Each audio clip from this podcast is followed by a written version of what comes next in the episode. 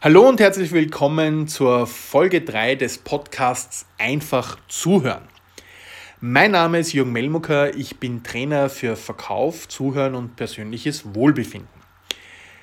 Nachdem wir uns beim letzten Mal die grundlegende Unterscheidung zwischen direktiven und nicht direktiven Verhalten als Zuhörer angeschaut haben und uns dann noch mit der emotionalen Zustimmung oder dem sozialen Grunzen beschäftigt haben, kommen wir heute zu unserem ersten Zuhörverhinderer.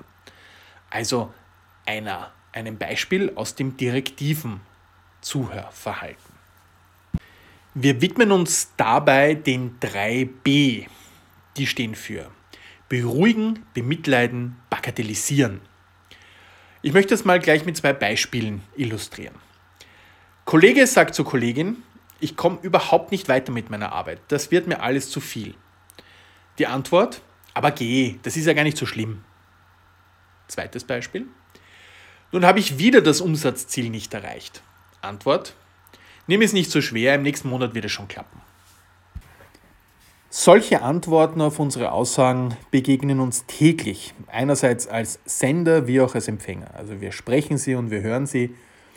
Und es kann durchaus sein, dass Sie sich vielleicht fragen, was hat das mit Verhindern von gutem Zuhören zu tun?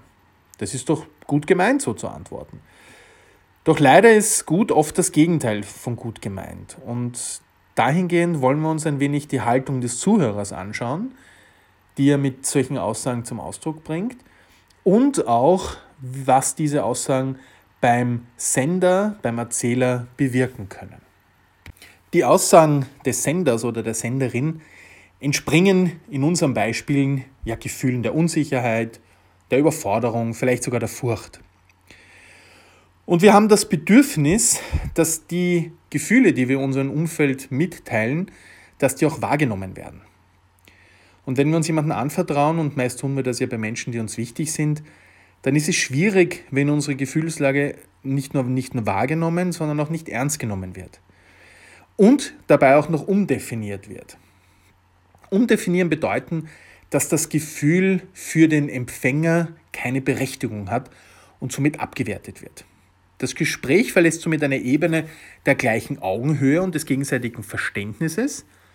Der Zuhörer wertet so ein bisschen die Wichtigkeit und die Bedeutung der Aussage ab. Was du denkst oder fühlst, ist nicht richtig. Du machst dir zu viel Sorgen, es wird alles gut. Oder deine Sorge hat keine Berechtigung. Mehr Wirkung erzielen wir, wenn wir die Gefühlslage der anderen Person einfach akzeptieren und für den Augenblick auch als gegeben hinnehmen.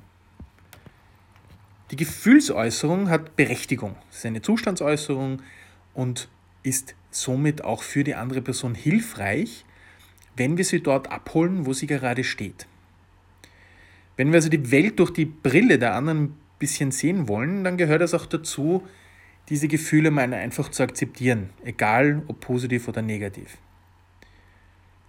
Und an der Stelle möchte ich noch anmerken, dass gerade in Gesprächen mit Kindern das Herunterspielen eine sehr beliebte Variante der Verhinderung ist.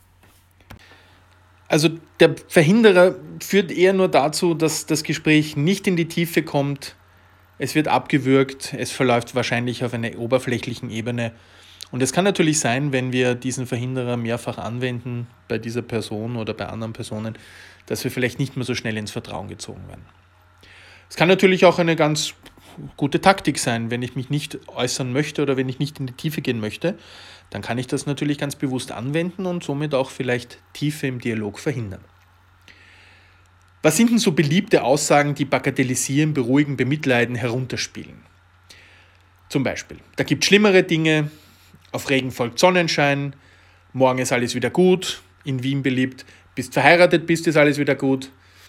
So ist es mir früher auch gegangen. Oder auch allseits beliebt, ein Indianer kennt keinen Schmerz. Bei dem Spruch vermutet man, dass Karl May, dass, dass das aus den Büchern von Karl May kommt. Der hat zwar in seinem Leben nie einen Indianer gesehen, aber es hat sich in unserem Sprachgebrauch durchgesetzt.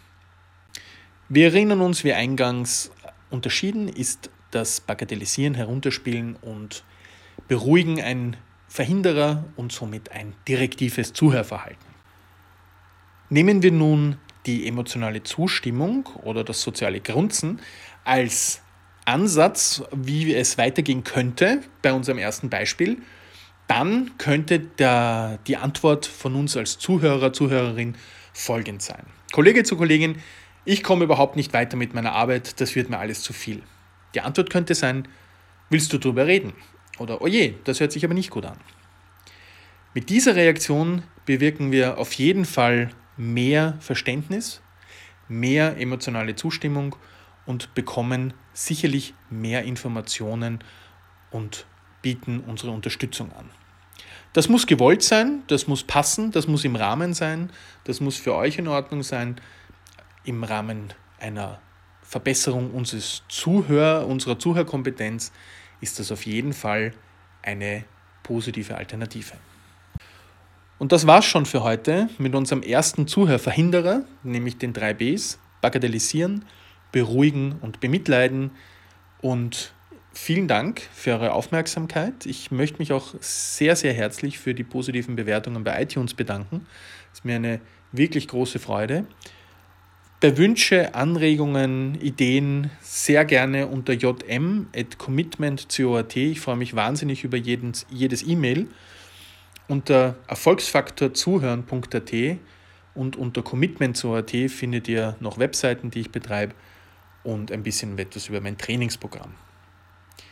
Ich freue mich sehr, wenn ihr beim nächsten Mal wieder dabei seid. Das wird wahrscheinlich ein Interview sein und auch dabei einfach zuhört.